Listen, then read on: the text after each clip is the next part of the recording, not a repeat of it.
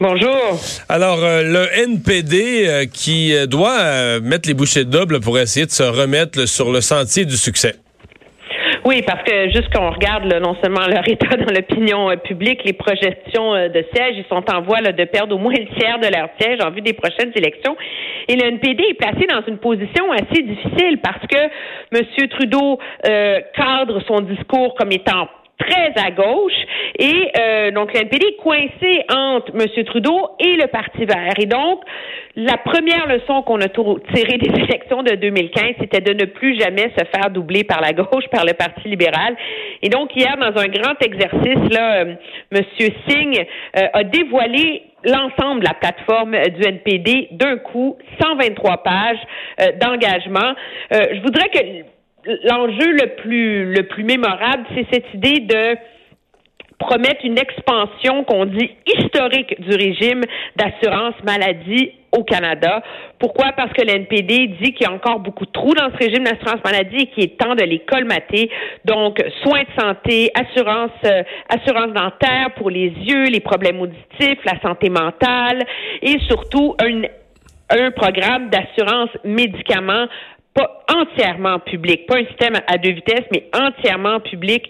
Là, on est euh, à l'autre. On, est euh, tout ce que tu viens de décrire là, dans le domaine de la santé. Ça coûte cher. oui, euh, non, là, tu parles d'argent, mais au niveau au niveau des juridictions, on est toujours là sur le sur le bord de la plate-bande des provinces là. Ben, on est carrément, on est plus que sur le bord de la plate-bande des, provinces, quand, quand on, on, ajoute qu'une partie du plan euh, conservateur euh, du NPD, c'est aussi euh, d'avoir une stratégie pour les temps d'attente, pour mettre en place des plans de recrutement. On, on dit qu'on va faire ça de concert avec les provinces. Donc ça, c'est toujours la façon de dire ne vous en faites pas, le Québec, on va finir par vous accommoder. Mais c'est, je vous, je voudrais que c'est essentiellement un retour à une vision beaucoup plus traditionnel du NPD, là, qui vient, euh, qui vient euh, regarnir ces anciennes talles euh, politiques, euh, l'assurance médicaments d'un océan à l'autre, un milliard de dollars pour la petite enfance, un demi-million de logements abordables à construire. Donc, un parti qui essentiellement peut-être plus le luxe de faire ces promesses extravagantes-là parce que euh, il sait qu'il ne sera pas élu. Mais ceci étant dit, dans un contexte euh, où il y a beaucoup d'électeurs libéraux qui sont déçus par la performance de M. Trudeau, mais c'est une façon de leur dire, écoutez, il y en a une offre à gauche. Il y en a une offre qui répond à vos rêves sur les changements climatiques, sur la santé, sur le filet social, etc.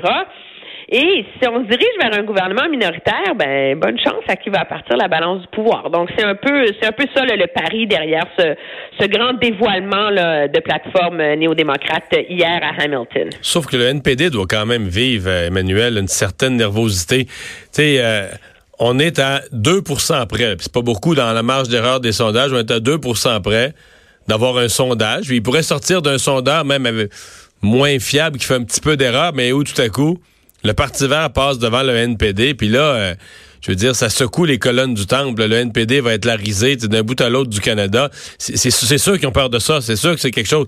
sais, la semaine passée, chez Léger Gus Reid, dans un, il y avait deux points d'écart entre le NPD et ah les, Verts. Dans l'autre, il y avait trois. Euh, T'es dans la marge d'erreur, là. Oui, et c'est dramatique. Ce qui sauve un peu le NPD en même temps, euh, stratégiquement, c'est que le Parti vert n'est pas concurrentiel pour rafler des sièges au NPD partout au pays. Et donc, quand dès qu'on est en campagne électorale, que ça se retrouve serré, à un moment donné, il y a toujours une part de vote stratégique là, qui s'opère. Ce qui est dramatique pour le NPD, c'est que quand on regarde l'état des intentions de vote en ce moment, euh, le NPD est sur le si les élections avaient lieu demain matin, pourraient perdre tous les sièges qu'ils ont sur l'île de Vancouver, qui iraient tous au Parti vert. Là. Mais en même temps, le Parti vert n'est pas concurrentiel dans le nord de l'Ontario, dans la région de Hamilton, etc. Et c'est là-dessus que va miser le, NPD pour sauver les meubles. Moi, j'ai hâte de voir comment l'effet Parti vert va se manifester au Québec, par ailleurs. Parce que ça peut vraiment venir brouiller les cartes. Non pas que le Parti vert est en voie de gagner des sièges au Québec, mais s'il enlève quelques milliers de votes au NPD dans plusieurs circonscriptions, ça peut être assez pour favoriser le Parti libéral, ça. Ouais. Et mais, permet dans des courses à trois au Parti libéral de se faufiler, tu sais. Toi qui suis de près la, colline d'Ottawa, est-ce que le NPD est bien organisé, euh, bien structuré, bien financé. On est à quoi, là, trois mois là, des, des, du déclenchement de la campagne électorale? Est-ce que Jet Meeting a fait ses devoirs en termes de, de recrutement de candidats, d'organisation du parti, de le, ce qu'on appelle le War Room, l'équipe de campagne rapprochée pour euh, euh, conduire la campagne, ou est-ce qu'on a l'impression que ça va ressembler à une association étudiante qui en arrache, là? Non, on n'est pas en voie d'une association étudiante. Je pense que le, le, NPD, depuis plusieurs mois, a recruté des gens qui avaient beaucoup d'expérience.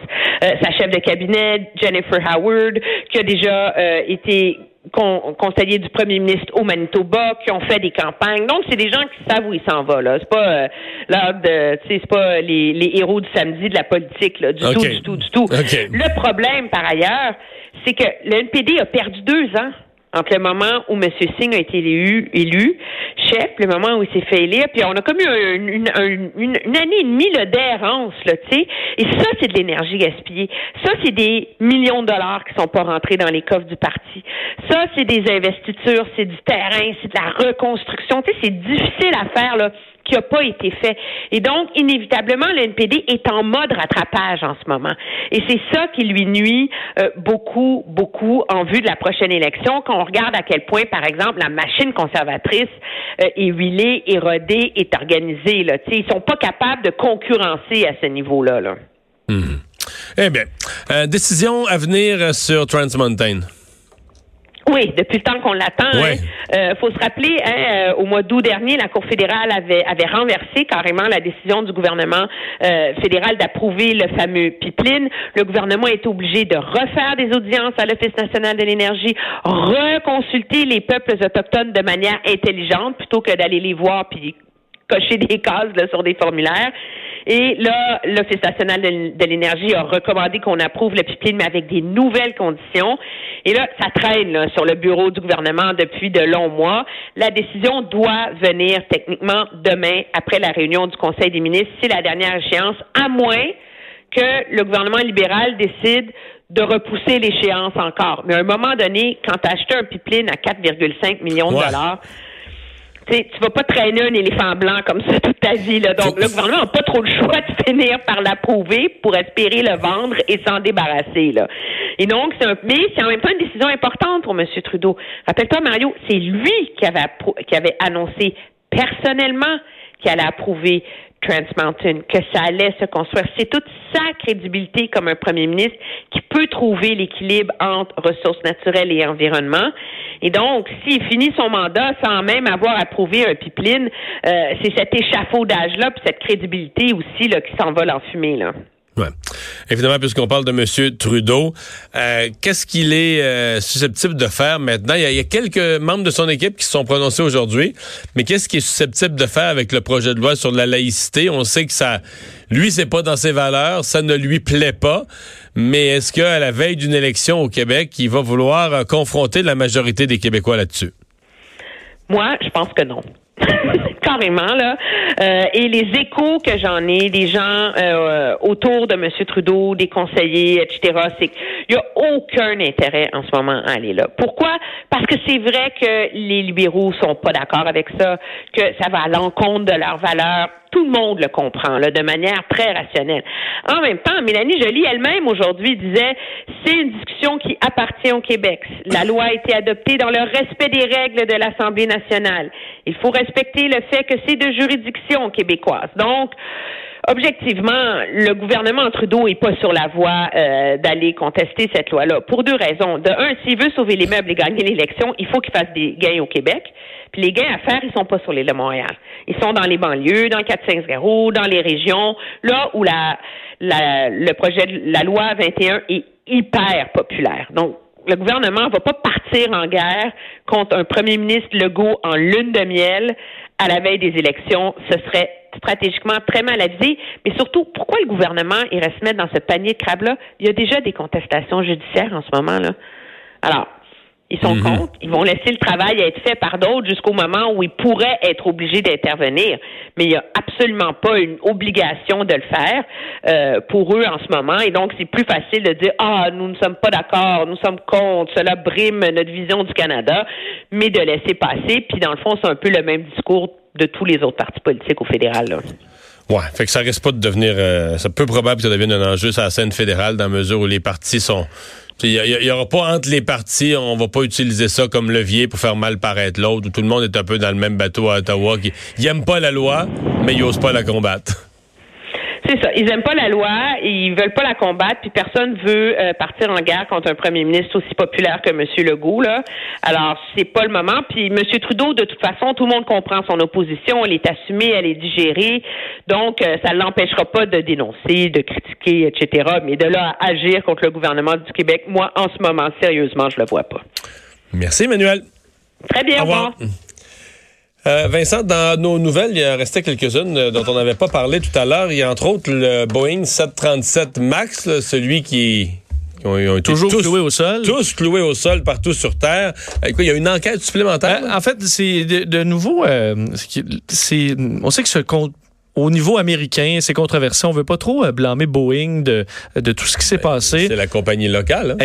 exact. De sorte que le patron d'Ethiopian Airlines, donc une des deux lignes aériennes qui a été frappée d'un écrasement euh, avec un 737 MAX, a rejeté aujourd'hui euh, toute notion d'erreur de pilotage dans ce crash-là à la suite de, le mois dernier, une audition à la Chambre des représentants d'un républicain qui s'appelle Sam Graves, qui est allé parler de faits comme quoi les erreurs du pilote constituaient un facteur pour ces accidents mortels et que des pilotes américains euh, pas réagi à, la, situation de la même façon.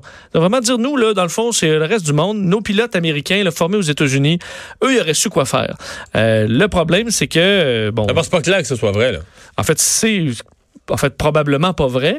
Euh, du moins, selon les éléments de, l'enquête qu'on a pour l'instant, il euh, n'y a rien qui porte euh, à croire que les pilotes ont mal réagi. Au contraire, ils étaient plutôt mal formés, un problème dont on ne leur avait pas parlé.